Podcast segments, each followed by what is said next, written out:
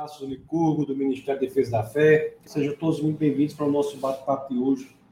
Nossa aula de hoje sobre o livro de Daniel. Vamos entrar no livro de Daniel.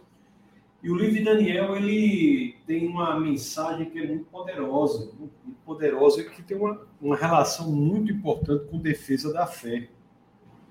É, estamos ao vivo aqui, você que está no Instagram, seja bem-vindo, pode entrar, você que está no YouTube, no Facebook, quem quiser ir para o YouTube é só digitar defesadafé.tv, que é direcionado para o canal de vídeos do YouTube.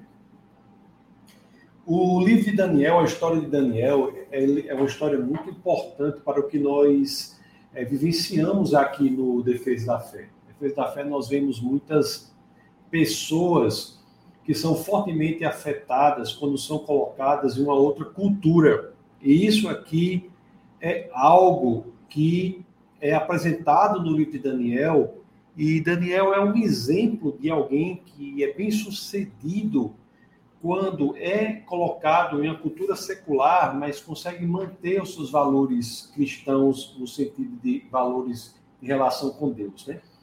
Então o livro de Daniel é muito importante.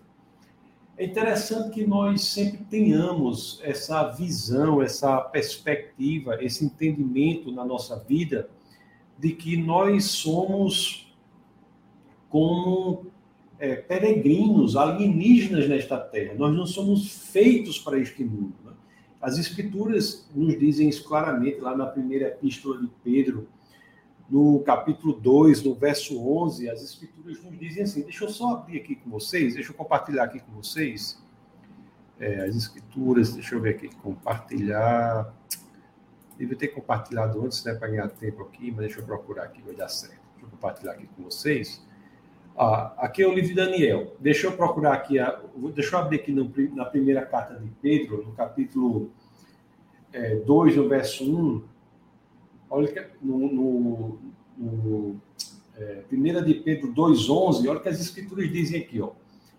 Amados, insisto em que, como estrangeiros e peregrinos no mundo. Então, as escrituras nos deixam é, bastante claros que nós somos estrangeiros, somos peregrinos desse mundo. Nós não devemos viver neste mundo achando que somos originalmente feitos para ele.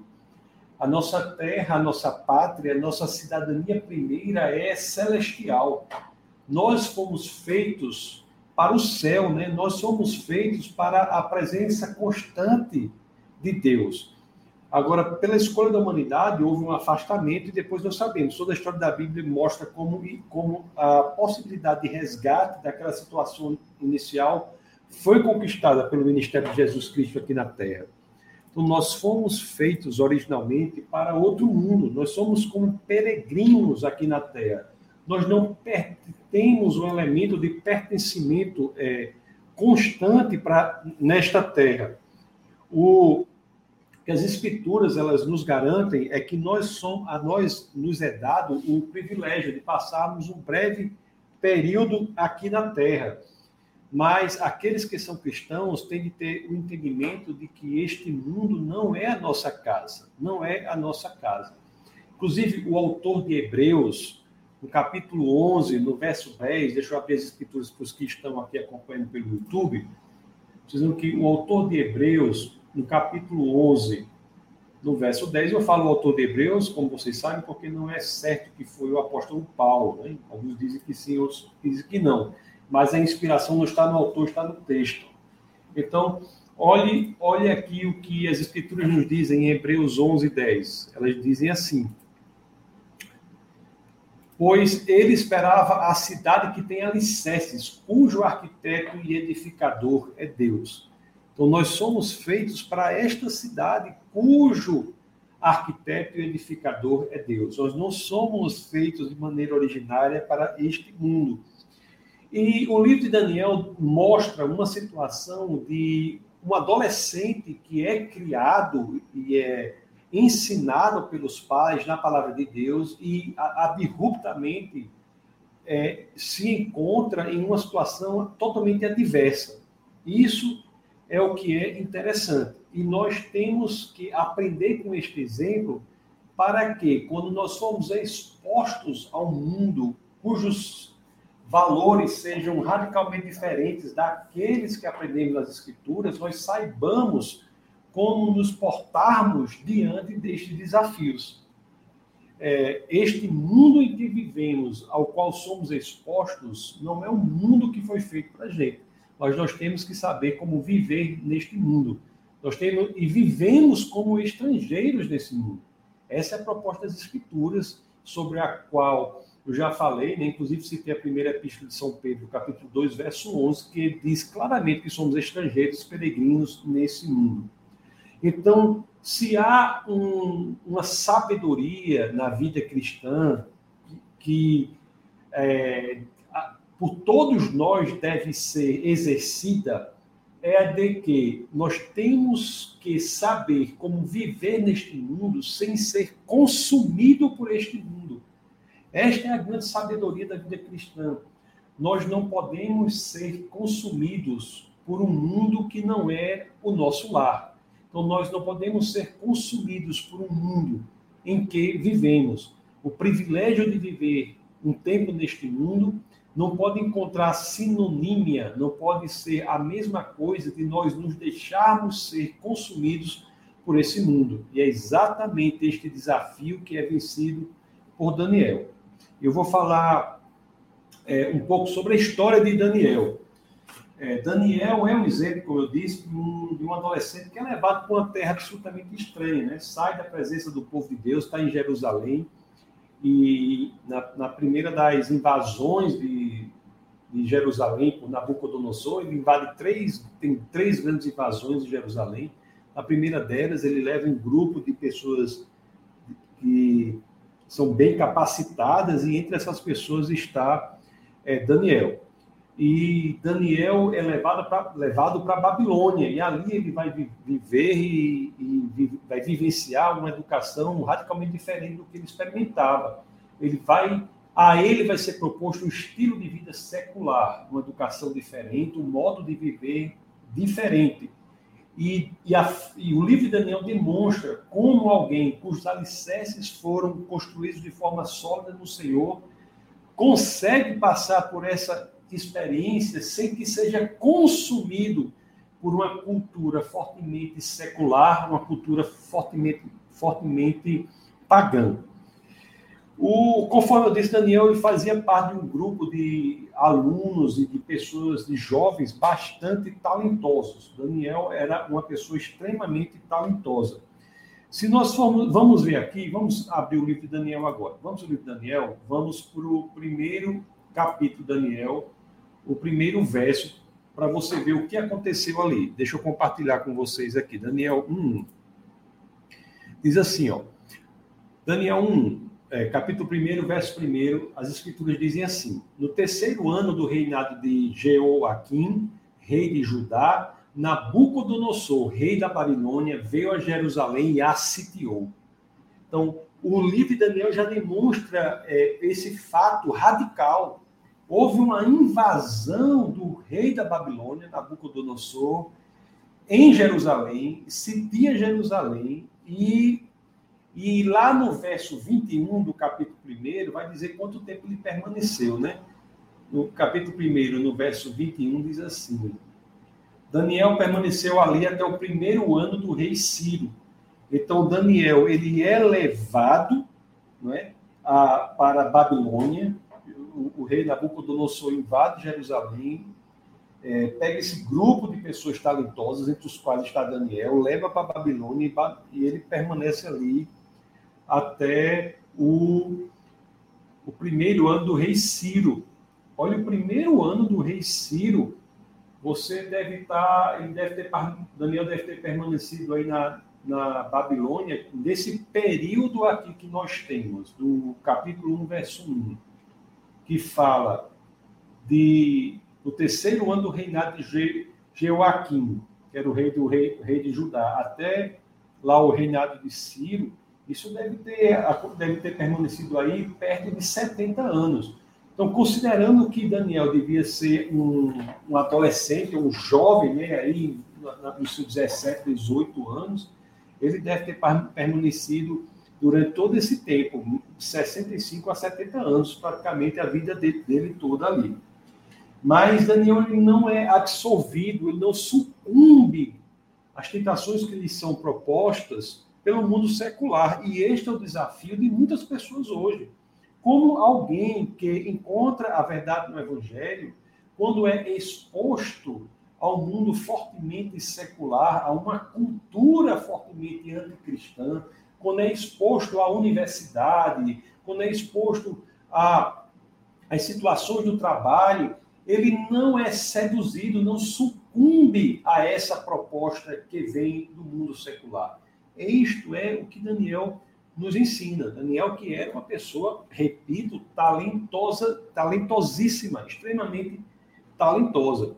O verso 4 de, do capítulo 1 de Daniel dizem assim, ó, como é que fala desse grupo que foi levado. Diz assim, ó, Daniel 1,4 diz assim, jovens sem defeito físico, de boa aparência, cultos, inteligentes, que dominassem os vários campos de conhecimento e fossem capacitados para servir no palácio do rei.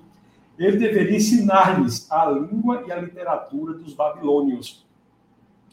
Então a Babilônia leva, o, o Nabucodonosor invade Jerusalém, leva esse grupo extremamente talentoso de jovens para a Babilônia, não jovens quaisquer, jovens extremamente talentosos, jovens que têm muito potencial, para que lhes seja ensinada a língua e lhes seja ensinada a literatura dos babilônios.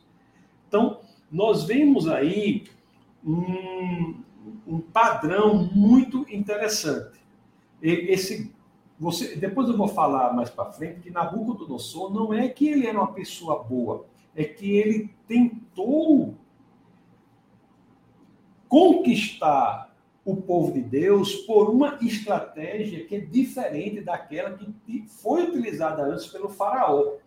É isso que as pessoas têm que entender. E há duas, vou falar mais sobre isso mais na frente, mas há duas estratégias muito importantes de destruição do povo de Deus. Né? A primeira é a estratégia da perseguição, e a segunda estratégia é a estratégia da sedução.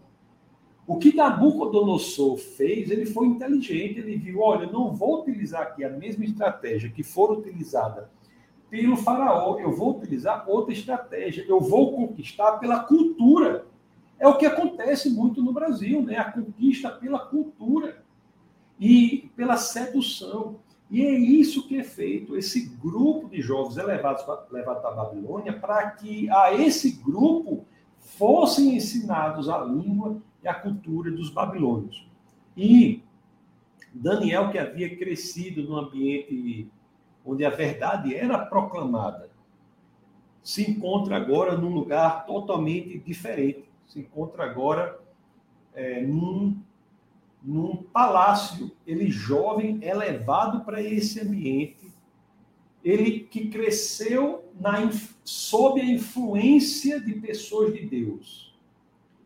É é abruptamente retirado dali, é levado para um ambiente totalmente diferente e agora ele se encontra numa nova situação. Ele não mais tem aquela influência ao redor dele, ele se encontra na situação de ser um jovem que tem que tomar suas próprias decisões, está sozinho para decidir. E é interessante que muitos jovens criados num ambiente é, cristão, quando são vão para a universidade ou vão para outros lugares, quando conseguem maior independência, tem, eles passam por, por algo semelhante aqui. Não tão gravoso quanto Daniel, na maioria das pessoas, mas algo semelhante.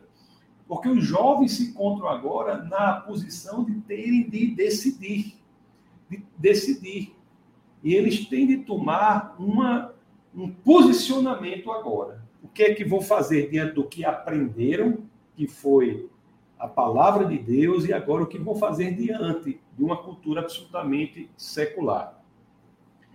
Pessoal, as pessoas quando mudam de lugar, quando mudam de local, quando mudam de ambiente, elas têm uma possibilidade muito grande de terem o seu testemunho da palavra de Deus fortemente abalado. é muito tentador para os jovens quando mudam de lugar, quando mudam de ambiente, quando vão para outra cidade, quando tem uma transformação radical, eles têm que saber, como soube Daniel, manter aquelas verdades que são verdades que ele experimentou durante toda a vida. O, o, quando o jovem sai de casa, vai para algum lugar, é um momento em que ele vai se deparar com uma liberdade, uma, uma pseudo-liberdade que ele não tinha, que é o seguinte: ele vai dizer assim, agora eu tenho a possibilidade de ser quem eu quiser, quem eu quiser. E nessa situação é que geralmente a pessoa que de fato ele é, é revelada. Então, quando, quando o jovem de fato ele é ensinado na infância o, os valores cristãos e ensinado na infância que o cristianismo é de fato a verdade, que ele pode questionar, pode se aprofundar. É por isso que eu defendo tanto que nós temos é, de abrir o diálogo com jovens cristãos para que eles tenham a sensação e a certeza de que o cristianismo é de fato verdade e, portanto, pode ser investigado, pode ser questionado, que o, a investigação superficial ela leva ao ateísmo, mas a investigação profunda leva ao cristianismo, porque Cristo é de fato a verdade, realmente a verdade. Lá em João 14,6, quando ele diz eu sou a verdade, de fato ele queria dizer isso. Porque quando as coisas não são feitas dessa forma, é muito comum que o jovem se afaste daquelas verdades, porque ele teve na infância a sensação de que aquilo não era para ser investigado, era algo que ele deveria aceitar. E quando ele se encontra sozinho, e muitas vezes é na universidade que isso acontece, ele vai colocar para fora aquilo que ele de fato era interiormente. Então, você que tem filhos e é cristão, é importante que você saiba que a fórmula não questione, apenas creia, ela não mais funciona. Porque quando ele estiver numa situação semelhante àquela em que esteve Daniel, em que ele pode ser quem de fato ele é, ele será aquela pessoa que ele não tem sido. Quando o jovem é, é ensinado que o cristianismo é a expressão genuína da verdade, que você pode questioná-lo, pode investigá-lo, pode perguntar o que você quiser, que a verdade está nas escrituras, ele vai construir um alicerce sólido. E assim como Daniel, ele não se afastará desses alicerces, mesmo quando colocado em uma cultura secular, em um lugar estranho. Daniel, que aprendeu sobre as escrituras, é levado para a Babilônia, e lá, conforme nós lemos aqui no verso 4 do capítulo 1 do livro de Daniel, ele, a ele seriam ensinadas a língua e a literatura dos babilônios. E entre a língua e a literatura dos babilônios não se encontra a palavra de Deus. Ele foi colocado em um lugar, e mas ele teve a grande é, experiência de ter sido ensinado, provavelmente, pelos seus pais, né, como foram os pais de, de Timóteo fizeram isso também, ou quem sabe mesmo pelo profeta Jeremias, ele deve ter sido influenciado pelo profeta Jeremias, e ele teve os alicerces sólidos, teve os alicerces sólidos. O, o que ele foi, e veja que Daniel ele foi, encontrado, foi colocado num ambiente fortemente secular, num ambiente fortemente é, pagão, né? Ele, a ele não foram ensinados na Babilônia as verdades e as histórias profundas do povo de Deus. A ele, é, Daniel e o seu grupo foram ensinados as histórias de outros deuses, do deus Nebo, do deus Bel, do deus Marduk. Foi isso que ele aprendeu.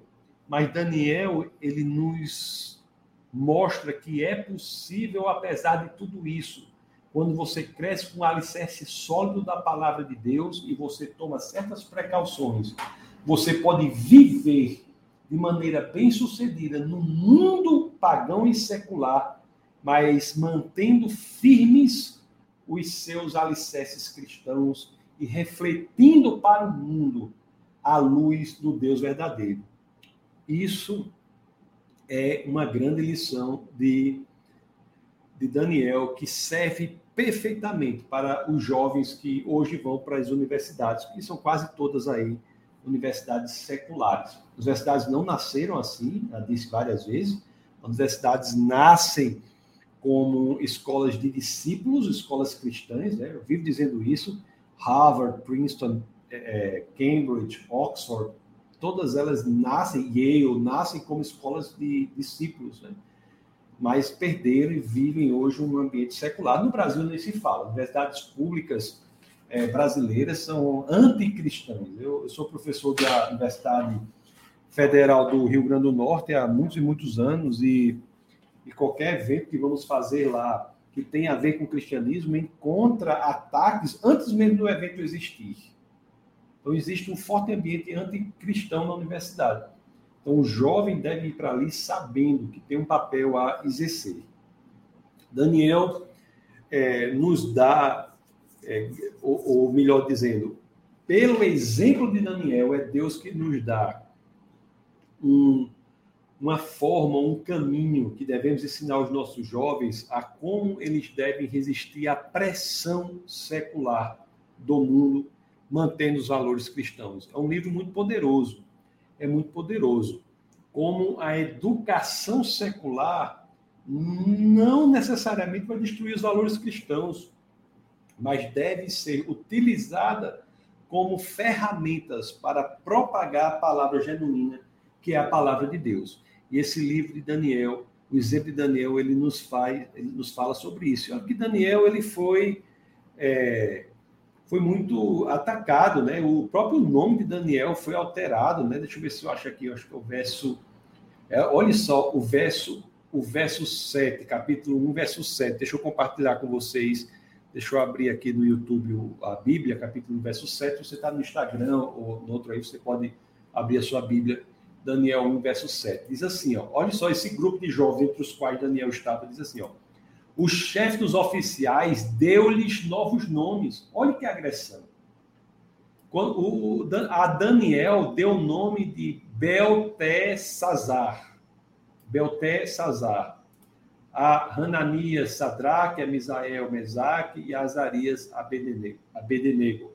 Então, você, você veja que é, esse nome, a Daniel, Daniel muda o nome dele, muda o nome dele. E, e, não é só uma mudança de nome qualquer, é uma mudança muito é, significativa, né? Interessante que o nome de Daniel é um nome interessante. Daniel, esse esse, esse termo El quer dizer Deus, né? Uma das formas de referir a Deus. E Daniel, em, em hebraico, quer dizer Deus é o meu juiz. Deus é o meu juiz. E olhe o quão relevante essa descrição do nome dele é para a própria história dele, porque diz assim: Deus é o meu juiz, não é não é o mundo que é o meu juiz, não é o meu colega que é meu juiz, não. Deus é o meu juiz ah, importa agradar a Deus, né? Você, você tem que viver com essa percepção de quem julga você é Deus, não é o mundo que julga você. Você não é, você não veio, você não é deste mundo, nem veio para ficar, e não é o mundo que julga você. É Deus que julga o mundo. Mas agora é, é o nome dele é, é mudado né, para esse Beltesazar, que tem uma relação com Bel, que é um dos deuses babilônicos Quer dizer, até, o, até Daniel sofre até essa grande é, agressão, uma agressão muito forte, que é ter um nome transmudado, um nome que tem referência ao único e verdadeiro Deus, é mudado para um nome que faz referência a um Deus babilônico. E, inclusive, o nome de, que é dado a Daniel, né, Beltesazar, é, se for para a etimologia da palavra, é, diz quer dizer aquele que guarda os tesouros secretos do Deus Bel. Olha que coisa terrível para alguém cujo nome original era era Deus é o meu juiz. Mas Daniel também não se incomoda com isso e toca adiante. O que o que é importante notar aqui é que o, a forma de influência ou a forma de ação que a forma de ação que é feito pelo, pelo o, o babilônico, pelo, pelo rei babilônico, a forma de, de ação que é feita por Nabucodonosor, é, não é destruir Daniel fisicamente, não é uma perseguição é, agressiva, não, é o contrário. Não é uma perseguição agressiva, de forma nenhuma.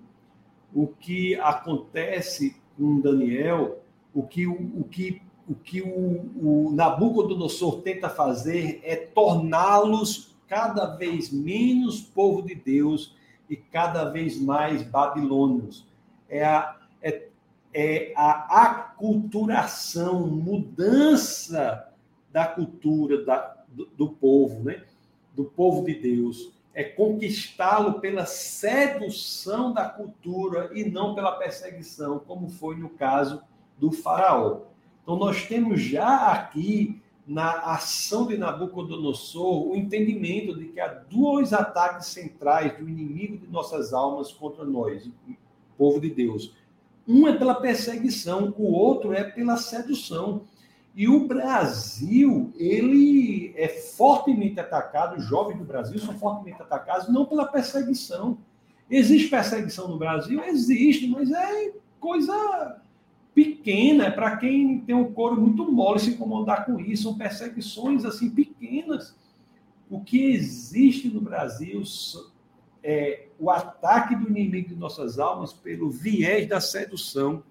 E é isso que nós vemos aqui em no exemplo de Daniel.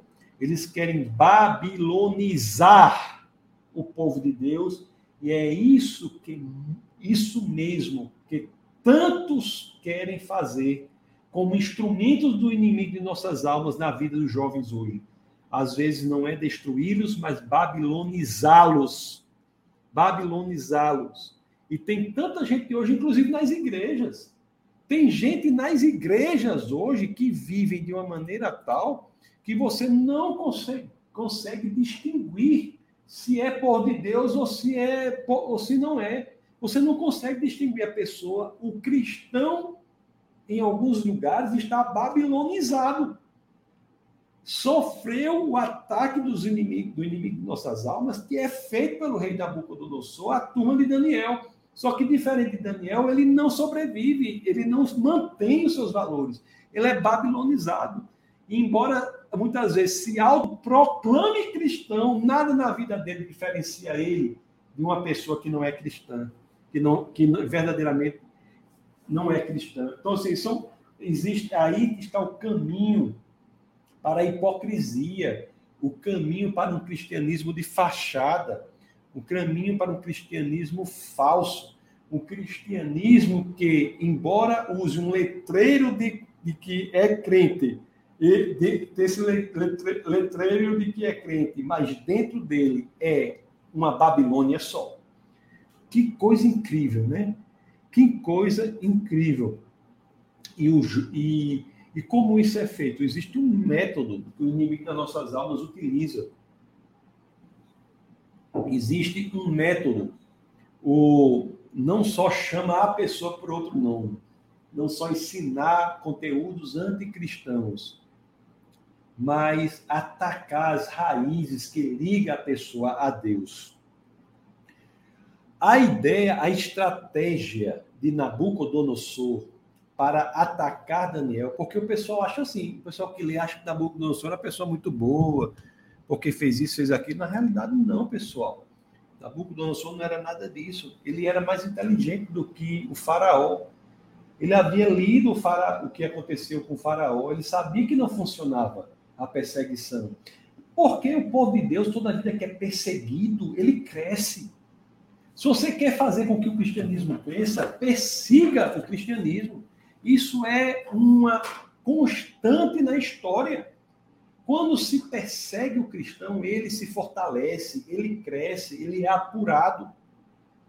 Nabucodonosor sabia que isso não seria o caminho. O que ele iria fazer aqui, não. Ele iria pelo caminho da sedução, iria seduzi-lo. E torná-lo, assim como tem hoje cristãos, né? Pessoas que pensam que são povo de Deus, mas elas não pensam, não refletem, não agem, não se comportam, não reagem, não respondem como povo de Deus. Respondem como babilônios. Babilônios. Então, nós temos esses dois tipos de, de ataques do inimigo de nossas almas e, e isso se repete no Antigo Testamento e durante toda a história, né, até hoje, e realmente são estratégias que são utilizadas pelo, por, por Satanás para destruir a humanidade e nós não podemos ser inocentes quanto a elas, quanto a essas táticas. O, não podemos ser inocentes. E no caso do Brasil, eu tenho que dizer a vocês, tenham muito cuidado, não, a perseguição é pequena. A perseguição é pequena. As pessoas, o que grande problema que há aqui, de fato, é a sedução. É a sedução. Iremos aprender mais sobre isso aqui.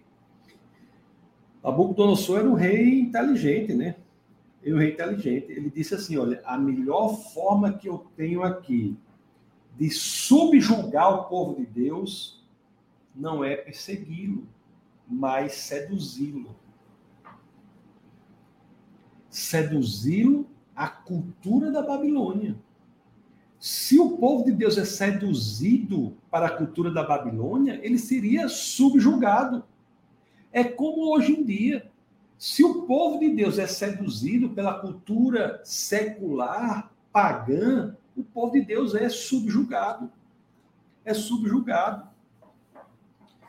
Logo, logo, aquele que é seduzido pelos encantos da cultura babilônica deixará de ter o entendimento e a compreensão de que tem um chamado específico de Deus para refletir a luz de Cristo no mundo em trevas. Quando há a sedução, quando há a sedução e principalmente os jovens caem nesta armadilha estratégia dos Nabucodonosores da contemporaneidade, eles perdem a percepção de seu chamado. Eles perdem a percepção do seu chamado. Pois é, meus amigos, vamos ter muito cuidado com a tática de Nabucodonosor, viu? Muito cuidado com a tática de Nabucodonosor. A igreja de Deus, de Cristo, tem que estar muito atento e atenta, e principalmente igrejas que estão colaborando para esta tática, é, deixando que o mundo fale para a igreja, em vez da igreja falar para o mundo. Isso, isso é muito grave. Isso é muito grave. E, e é muito triste ver que muitos não conseguem ver isso. Não conseguem ver isso. Porque as pessoas, elas às vezes ficam boquiabertas com o esplendor do mundo. Ficam boquiabertas com o esplendor do mundo. E, e negociam suas práticas, negociam seus valores. E com medo de não usufruírem do que o mundo pode oferecer, são capazes de adaptar os seus valores mais importantes para que a cultura da Babilônia seja assimilada e isso é um grande problema. O, o que um autor às vezes disse uma coisa interessante, ó. E no mundo cristão, preste bem atenção a isso, como é interessante, diz assim, ó. No mundo cristão, você pode encontrar pessoas que, que certamente seriam verdadeiros heróis contra as perseguições do Egito mas que não seriam capazes de resistir às seduções da Babilônia.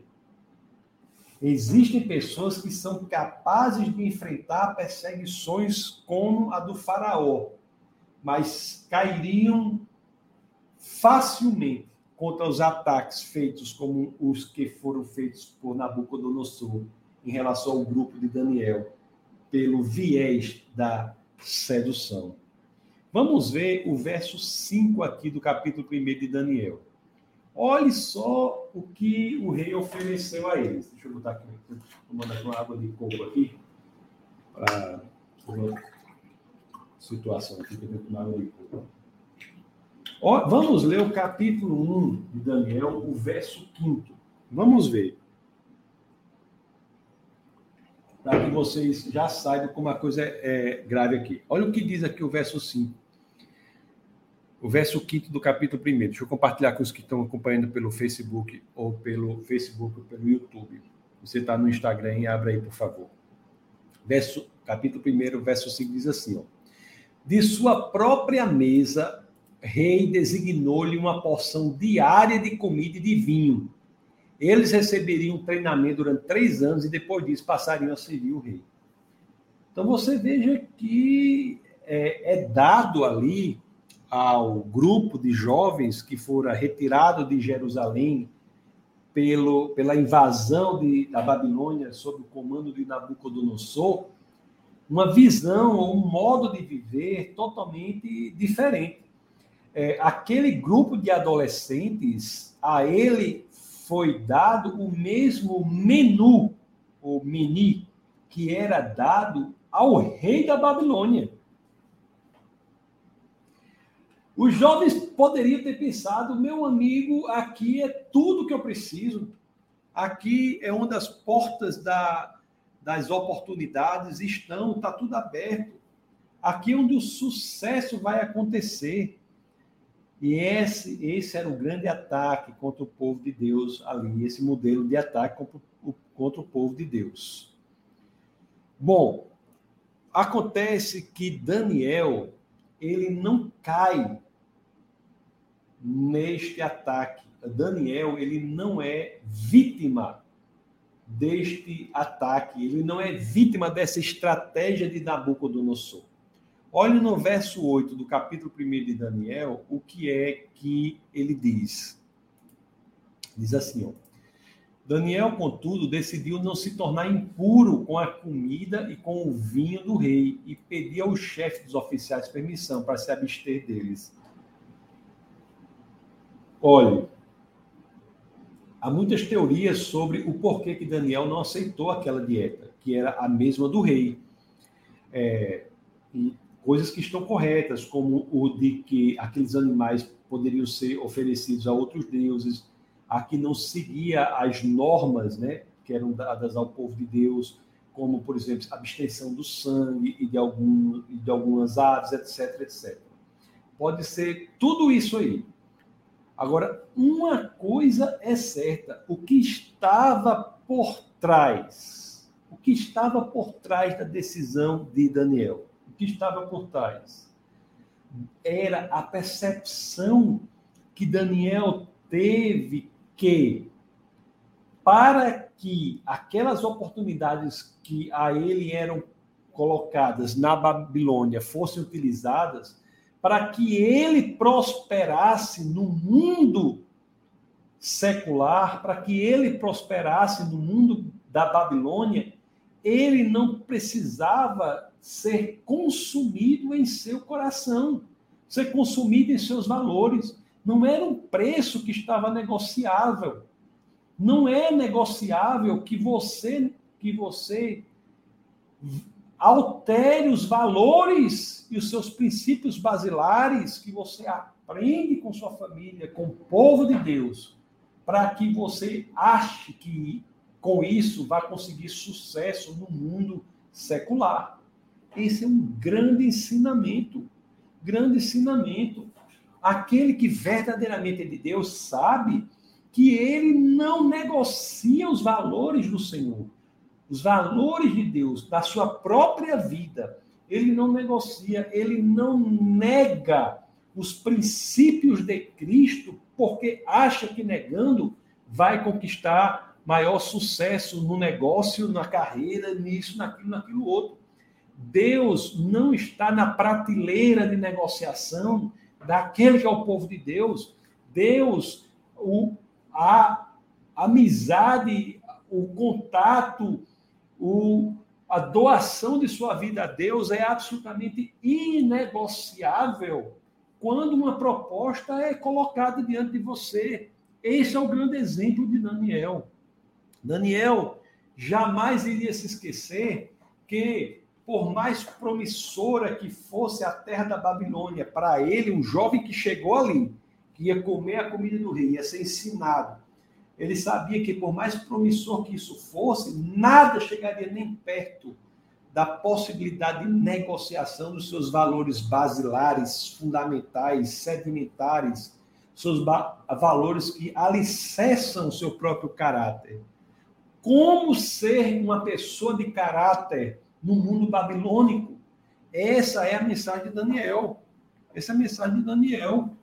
Ele disse assim: Eu não quero essa comida que é servida ao rei, pode me dar só vegetais e água.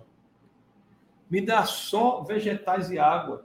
Isso aí, acima de tudo, era uma exteriorização que diz, de que os seus valores não eram negociáveis. E engraçado, né? Ele simplesmente disse: você pode comer o que você quiser. Faça o que você quiser. Cada um pode fazer o que quiser. Mas Daniel disse: Eu não vou mudar quem eu mesmo sou para que vá me moldar a algo que eu acho que é para a minha promoção, para o meu sucesso, isso, aquilo, outro. O sucesso da perspectiva do povo de Deus é diferente da perspectiva do mundo. O sucesso da perspectiva do povo de Deus é manter-se firme nos valores de Deus para a sua vida. Isso é o maior sucesso. Isso é o maior sucesso. E outra coisa, você veja que Daniel não estava, estava sozinho ali. Os pais dele não estavam ali, os professores dele não estavam ali, os líderes religiosos dele não estavam ali. Ele estava sozinho.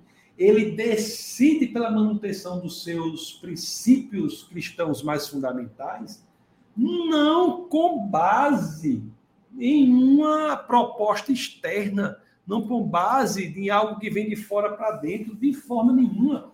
Essa decisão de Daniel é algo que vem de dentro para fora. De dentro para fora. Daniel diz simplesmente o seguinte: eu não quero uma vida centrada em mim mesmo, em que o papel de Deus seja conquistado por mim. Eu não quero ocupar o lugar de Deus na minha própria vida. Isso é muito profundo, isso é muito profundo. Essa é uma, essa é uma mensagem muito profunda, muito profunda. É, a mensagem do mundo secular é a mesma mensagem que nós vemos aqui na Babilônia de Nabucodonosor. Que é uma mensagem que muita gente cai, né? Que diz assim que nada para você deve ser mais importante do que a busca dos seus próprios prazeres. Mas a pessoa que é tola ela não pensa a longo prazo, ela pensa a curto prazo. E Daniel não é tolo, foi sábio, pensou a longo prazo. Ele disse: de que adianta? Que adianta né, comprometer os valores fundamentais da minha existência para uma conquista imediata, se longo prazo isso vai me afastar do Senhor? Quantos né, poderiam fazer isso? Pressões existem é, amados irmãos. E eu vou falar sobre elas além. Se você quiser, compartilhe esse vídeo, deixe o like aí no vídeo, né? Essas coisas, tudo aí, para que mais e mais pessoas sejam atingidas. É importante fazer isso. Toda vez eu me esqueço de falar, mas me lembrei agora. Compartilhe isso aí. Então, existem algumas estratégias que aprendemos com Daniel para quando nós sentimos pressão do mundo para que nós sejamos babilonizados. Existem estratégias para isso. Existe estratégia. E existe uma ferramenta que é utilizada nessas estratégias. Eu quero falar com vocês sobre essa ferramenta. O título né, dessa aula aqui, que eu coloquei aqui, foi pessoal está comentando aí. Daqui a pouco eu vou ler os comentários, viu? Estou aqui ao vivo com vocês. Daqui a pouco eu vou ler. São 9h45 da, da terça-feira. Leio já leio os comentários. Existe um, o, o título aqui desse nosso bate-papo. Eu nem me lembro mais qual foi que eu coloquei. Deixa eu botar aqui. Tem a liberdade para dizer não, né? Alguma coisa assim. A liberdade para dizer não. Deixa eu ver exatamente. Livres para dizer não. Livres para dizer não. Então, a liberdade, você deve ser livre para dizer não. Você tem de cultivar em você a capacidade de dizer não. Tem gente que não tem essa capacidade. Por isso que é presa muito fácil do que propõe a cultura, o mundo secular. Você tem que ser capaz de dizer não. É, o livro de Tito, se você puder abrir aí, o livro de Tito tem fala sobre essa essa habilidade que todos nós devemos cultivar. O livro de Tito tem três capítulos, né? Então, no capítulo 2, capítulo do meio aí, no verso 11, diz assim, ó. Deixa eu, deixa eu compartilhar com quem está no YouTube ou no Facebook. Diz assim, olha o que o livro de Tito diz. Porque a graça de Deus se manifestou salvadora a todos os homens. E essa graça, o livro 2, o capítulo 12, do, o, o verso 12 do capítulo 2 de Tito diz assim, essa graça nos ensina a renunciar à impiedade às paixões mundanas e a viver de maneira sensata, justa e piedosa nesta era presente. Existe uma graça disponível para você que é cristão, que tem por objetivo fazer com que você possa renunciar às propostas do mundo. Não é obrigado você dizer sim a tudo, não. Tem muitas coisas que lhe são propostas que você tem que dizer não. Nem, olhe, preste atenção que eu vou dizer para você agora.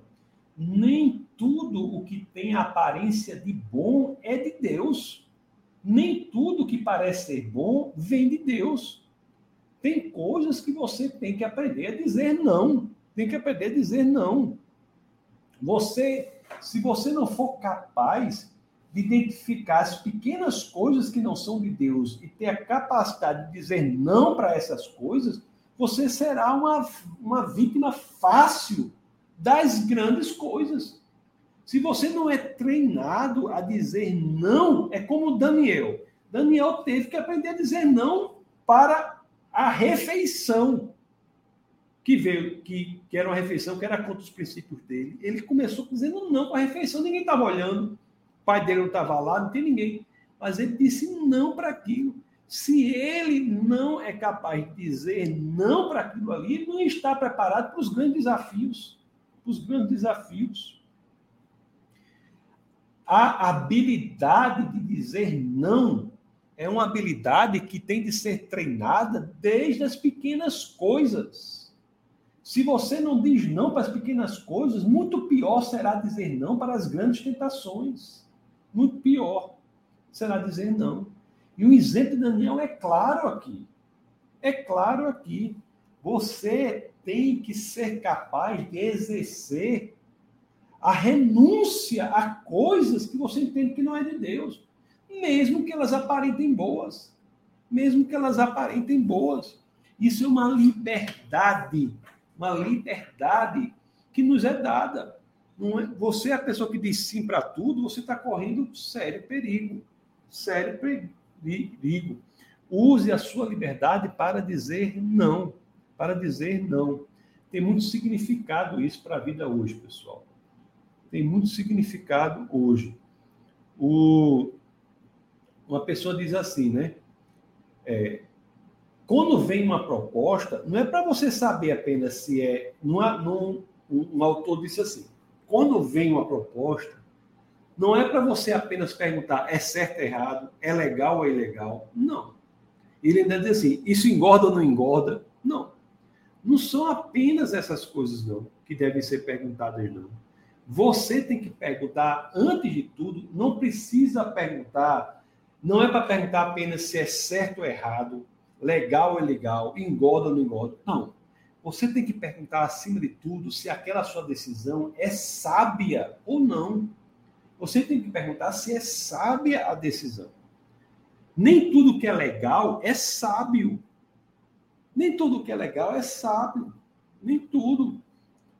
A que lugares você deve ir? Tem vários lugares que é legal você ir, que está dentro da lei você poder ir. Mas não, mas não quer dizer o quê? Há vários lugares que é legal você poder ir mas não quer dizer que nem que todos os lugares, você ir para todos os lugares é sábio. Você tem que considerar. E o que é que, como é que você é, sai do âmbito de ser tolo para o âmbito de ser sábio. Qual é a diferença de uma decisão de um sábio para uma decisão de um tolo? Uma das principais diferenças da decisão de um sábio para uma decisão de um tolo é que a decisão do sábio ela leva em consideração os efeitos práticos em um tempo mais estendido. O tolo não. O tolo é imediatista. O tolo é imediatista. O tolo, ele é uma vítima fácil de uma proposta de estilo de mundo da cultura secular, porque ele é imediatista. Ele se joga naquilo sem buscar em Deus qual é as consequências práticas duradouras de suas decisões. É por isso que, por decisões tolas, muitas pessoas passam não apenas dias, anos, muitas vezes décadas, lutando contra consequências de decisões tolas. Então, isso é o grande ensinamento de Daniel. Daniel não aceitou o prato de comida com a mesma comida que Nabucodonosor comia, o rei da Babilônia, porque ele em seu mindset, em sua maneira de pensar, considerou os efeitos longos daquilo ali. E ele viu que se ele não fosse capaz de dizer não às pequenas coisas, ele não seria capaz de dizer não para coisas maiores. É esquizofrênico, praticamente, você achar que é capaz de negar tentações que não é não é capaz de negar tentações pequenas, mas é capaz de negar grandes tentações. Não.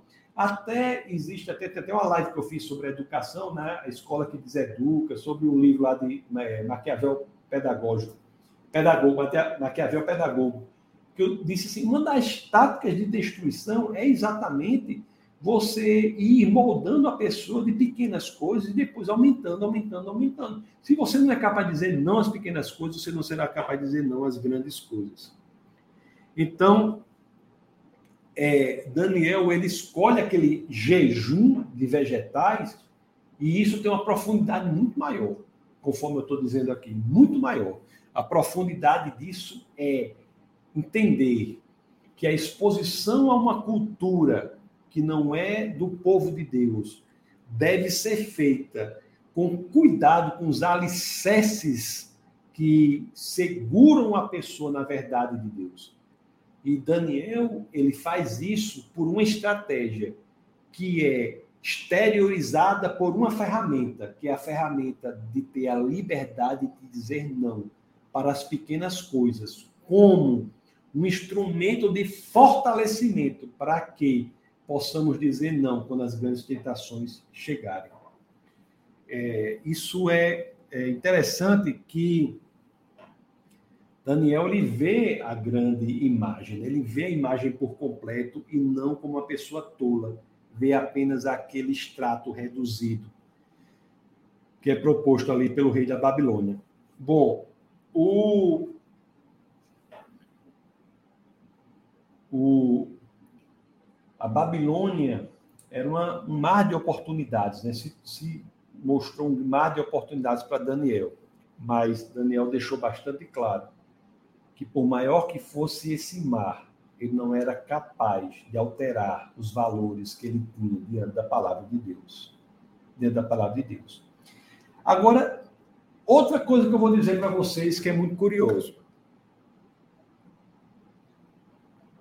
Quando nós nos mantemos firmes na palavra do Senhor, não quer dizer que a gente vai ser mal sucedido, não. Porque tem crente que acha isso. Acha que deve negociar, não deve é, se colocar como um povo de Deus, deve ser uma pessoa secularizada, babilonizada, para ter sucesso. Mas não é o que acontece, não. Se Deus está na equação, no tempo certo, da forma certa, na vontade de Deus, a pessoa é bem sucedida. O verso 17 aqui, do capítulo 1, o que é que nos diz? Diz assim, ó. Olha o que Deus dá a esses jovens aqui, dos quais Daniel é um, e que, que mantiveram a palavra de Deus. Olha o que acontece com ele. Deixa eu é, Daniel 1,17. Olha o que diz aqui, ó. A esses quatro jovens, Deus deu, Deus deu sabedoria e inteligência para conhecerem todos os aspectos da cultura e da ciência. E Daniel, além disso, sabe interpretar todo tipo de visões e sonhos. É, fidelidade ao Senhor e sucesso na vida, meus amados, não são mutualmente excludentes, não. Fidelidade ao Senhor e sucesso na vida não são excludentes, não. Se você é cristão e você acha que tem que negociar sua fidelidade ao Senhor em busca de ser bem-sucedido, me, me permita a quase indelicadeza, mas você está decepcionando muita gente. Se você acha que negociar a fidelidade ao Senhor é uma condição necessária a você ser bem sucedido, eu não sei que tipo de cristianismo é esse que você está aprendendo, não. Que sucesso é esse que o cristão pode ter fora da vontade do Senhor? Fora da vontade do Senhor.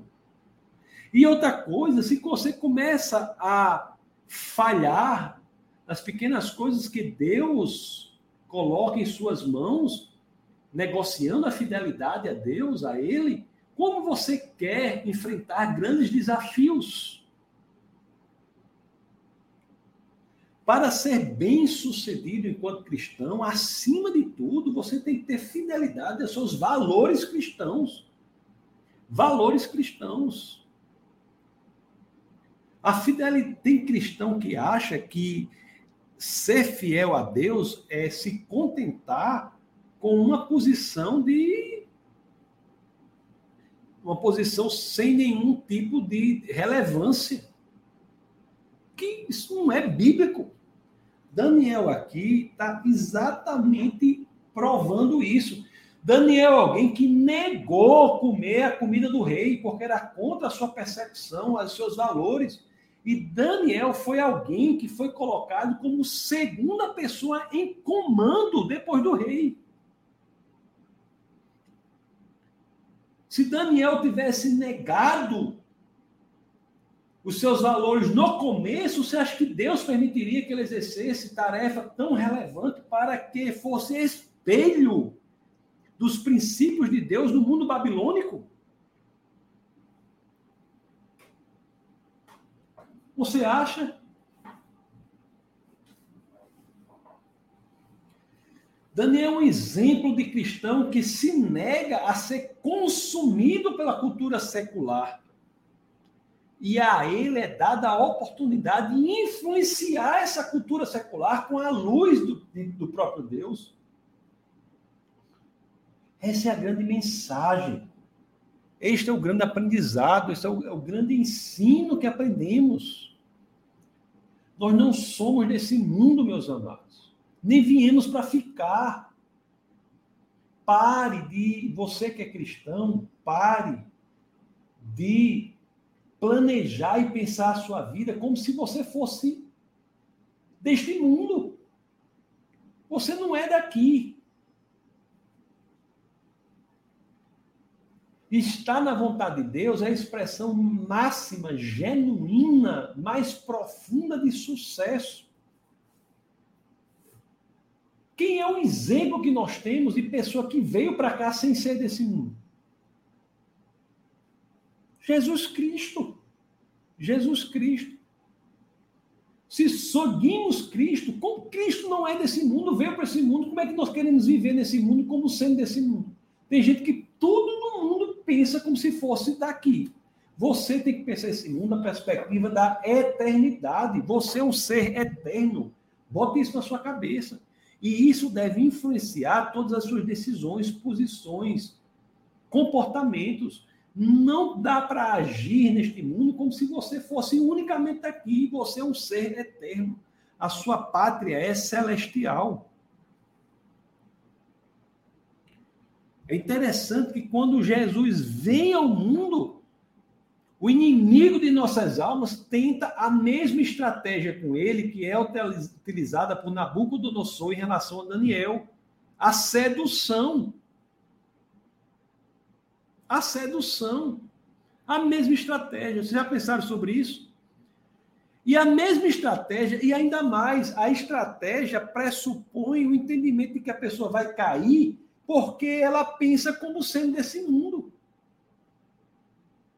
Não há nada que esse mundo possa lhe oferecer. Se, o, se os inimigos das nossas almas entregar o mundo inteiro para você ne, negociar os seus valores, não vale a pena, porque você não é desse mundo.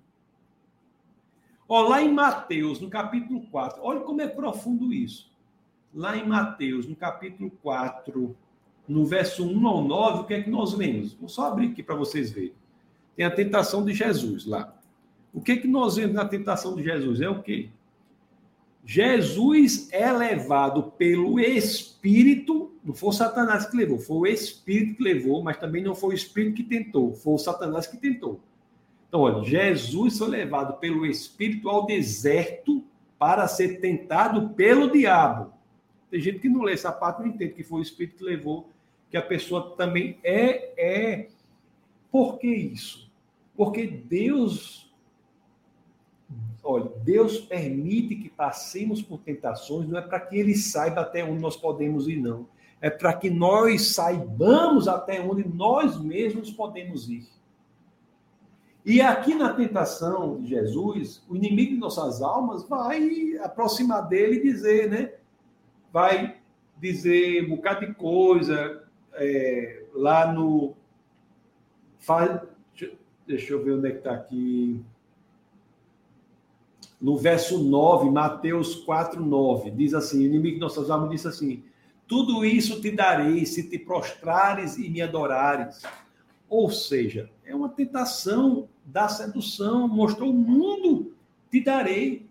Mas Jesus responde no verso 10: Retire-se, Satanás, pois está escrito: adore o Senhor, seu Deus, e só a ele preste culto. Você veja que isso aqui é a mesma estratégia. A mesma estratégia. Jesus tinha a percepção clara de que deveria fazer a vontade do Pai. A vontade do Pai. E nós devemos ter essa mesma sensação, essa mesma percepção de que sucesso para nós é fazer a vontade do Pai. Depois, Jesus é levado à cruz, uma perseguição terrível. E ele vence a cruz, ele ressuscita. Lá em João 16, 33, diz o seguinte: tenha coragem. Eu venci o mundo. Jesus venceu as tentações. Então, meus amados irmãos, nós temos que ter essa percepção, nós temos que ser essa, temos que ter essa percepção. Bom, a grande já para encerrar, vou já ler os comentários, mas a grande coisa que nós temos que ter assim, eu penso, sabe? Não sei o que, é que vocês acham, mas eu vejo assim. O, nós temos que ver se a nossa vida se a nossa vida ela de fato consegue refletir esta percepção de que nós somos seres eternos e não seres deste mundo. A pessoa que convive com você, o seu dia a dia, com quem você conversa, as pessoas conseguem ter pelo menos uma um uma sensação, por menor que seja, de que você não, não age achando que você é desse mundo, se você é cristão? Essa é a grande pergunta. E Daniel é um exemplo de alguém que vai para uma cultura secular, mas mantém os seus ensinamentos que lhe foram dados, dados enquanto criança de que ele pertencia a Deus. E na Babilônia, por, por maior que fosse o tempo que ele tivesse que passar ali, ele sabia que era um estrangeiro, um peregrino naquela terra. Você é de Deus. Por mais inserido que você esteja na cultura secular, você tem de saber que esta não é sua terra, esta não é sua casa, não é seu lar O seu lar é os céus, o paraíso. É ali em que estão plenas as glórias magníficas do Senhor. E não podemos viver aqui na terra sem este entendimento profundo. Ok, meus queridos? Eu queria dar essa palavra com vocês sobre o livro de Daniel. Eu até estava, até peguei um livro para ler sobre Daniel, um livro muito bom. Mas eu li só uma parte dele. Eu vou ver se eu, se eu, ver se eu leio mais e depois eu compartilho com vocês. Deixa eu ler algumas mensagens aqui. Leu já o pessoal do YouTube aí. Vão colocando pessoal do YouTube, do Facebook, vão colocando, vou já ler. Deixa eu ver quem está no Instagram aqui. Deixa eu ver quem está no Instagram. Tem Sandra está aqui, diz a paz do Senhor, a paz do Senhor, Sandra. Francisco, da é, amém, glória a Deus, glória a Deus, Francisco, seja muito bem-vindo. Tem muita gente aqui, pessoal do Instagram. Vocês compartilham essa, esse bate-papo aí. Tem muita gente, eu ver quem comentou aqui, muita gente conectada, deixa eu ver quem comentou. Tem muita gente fazendo aquele chauzinho. Tem muita aqui. Manda um abraço para o bispo Moshe Vasconcelos. Um abraço, bispo Moshe Vasconcelos. Seja muito bem-vindo. E da paz do Senhor, a paz. Eu pensei se eu perco mais alguma coisa que eu estou O Coelho Maciel, Francisco Coelho diz aleluia, louvado seja Deus, amém. Sara diz eficiência e estratégia no ataque pela sedução. É isso mesmo, temos que, que aprender a partir das escrituras. Sabe? Boa noite, pastor. Obrigada pela clareza de suas palavras. Eu que agradeço por sua presença, Salete. Seja muito bem-vinda. Você que não é inscrito no Instagram, né, é arroba pode se inscrever. E tem também o arroba Defesa da Fé, que até atingiu 7 mil inscritos, né? Essa, essa semana agora aí. Silas diz amém, é verdade. Silas é de Quixeramobim, no Ceará. Que bom. Silas de boa noite, a paz, a paz, Silas. Tem, rapaz, tem muita gente aqui. Eu vi até que estava. Porque muita gente, né? Não sei se eu, se eu pulei sem querer, mas eu vi que o Ivomar estava aqui também, escreveu alguma coisa. Ivomar, acho que eu pulei, né? não consigo ver direito. A Dani está aqui, a Dani Fábio. Beleza, pessoal. Gustavo diz: o ser humano é uma centelha de perfeição divina, assim basta envolver pela fé. Uma citação do Santo Agostinho. Ó, oh, Deja está aqui, passaria a noite toda assistindo suas aulas, sua pregação é muito didática, que o Espírito Santo de Deus continue usando. Muito obrigado, Deja, Deus é bom, viu? Sangue da paz do Senhor, já li, né? Eu acho que tem alguma coisa aqui do, do apóstolo Ivon lá, eu vi, estava dando ar, eu vi ele falando, não sei o que, não vi. Bom. Ah, tá aqui, amigo, mandei mensagem para você no privado. Ah, entendi, eu vou ver. Bom, o Ivon, pastor Ivon Mar tem uma, uma, igreja lá em Minas Gerais, em Conselheiro Lafayette. Um abraço para todo mundo Conselheiro Lafayette, já tive algumas vezes aí, muito legal. Deixa eu ver aqui o pessoal aqui do YouTube. Olha aqui, o grande Ricardo. Ricardo é um homem de Deus, lidera lá o, o culto da segunda-feira, em defesa da fé, o culto de oração, chamado relógio de oração. É o único relógio que não se atrasa nunca. Esse relógio é o relógio de oração. O homem é forte demais, viu? Que Deus abençoe sua vida, sua sua família, né, Ricardo? Pessoas, família muito querida por todos nós. Temos aqui a Dani, Dani Lacerda, Daniela Lacerda daqui. Seja muito bem-vinda, Dani. A doutora Dani, muito bem-vinda. O Kardec está aqui também. Boa noite, boa noite, Kardec. Gilmara está aqui, da paz a todos, a paz, professora Gilmara. O Marcondes está aqui, o Shoa, graça e paz, graça e paz. Maria Borges, boa noite a todos os irmãos, graça e paz. Pessoal, se puder, compartilhe, deixa o like e não sei o que, não sei o que, essas coisas que o povo diz aí. Milena, doutora Milena Ferreira, mãe de Bruninha, esposa de Bruno. Como está, família muito querida também. A nora de Dona Mônica e do grande Marechal Internacional. Aí é, pensa uma turma forte. Cristina está aqui também, ó. Boa noite a todos. Graça e paz. Boa noite, Cristina. Daniel. Olá, Daniel. Graça e paz. Boa noite. Luana está aqui também, da boa noite, graça e paz. Valse, Deus é contigo, jovem que brilha. O, jo, o jovem deve ser Daniel que brilha, né? Eu, Deus é contigo, Daniel. O o jovem, o jovem, todos os jovens, né? Eles podem, eles têm que aprender que podem brilhar mantendo as, a palavra do Senhor. Daniel diz verdade, pastor. Maria Graça e Paz. Joseildo, graça e paz. Graça e paz, Joseildo. Boa noite para você, viu? Boa noite para o Reginaldo Silva. Olha quem está aqui, é o grande Orlando Licurgo, meu filho querido, está aí. Joseildo diz aqui, tenho aprendido muito com o pastor Tarcius. Rapaz, a sua grafia aí ficou melhor do que como meu nome é mesmo, viu? Gostei. Tarcius. Obrigado, querido. Deus lhe abençoe. Sueli, boa noite. Sueli é a avó de Larinha Liz. Larinha, a menina linda que faz, a, faz o negócio assim, assine, como é? assine o canal, né? Se inscreva no canal. Ela faz assim, Larinha. Quando o Li chegar aí, vai fa fazer a dupla. Aí a doutora Abigail diz aqui, diz o quê? Que as pessoas não sabem dizer não para as banalidades do dia a dia, imagina para as seduções do mundo. Oremos, liberdade que a maioria não entende.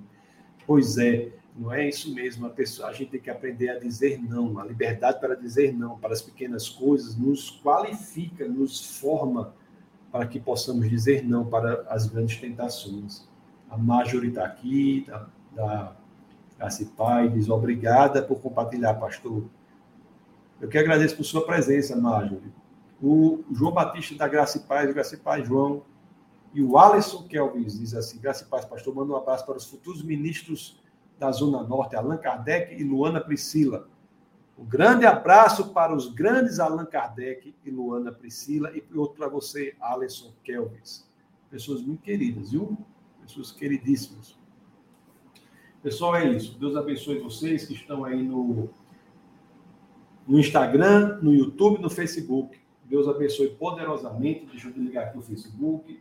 Não, é, não ligar o YouTube, depois eu ligo o YouTube. É, não me confundir. Deixa eu desligar aqui o YouTube e o Facebook, depois eu desligo o Instagram.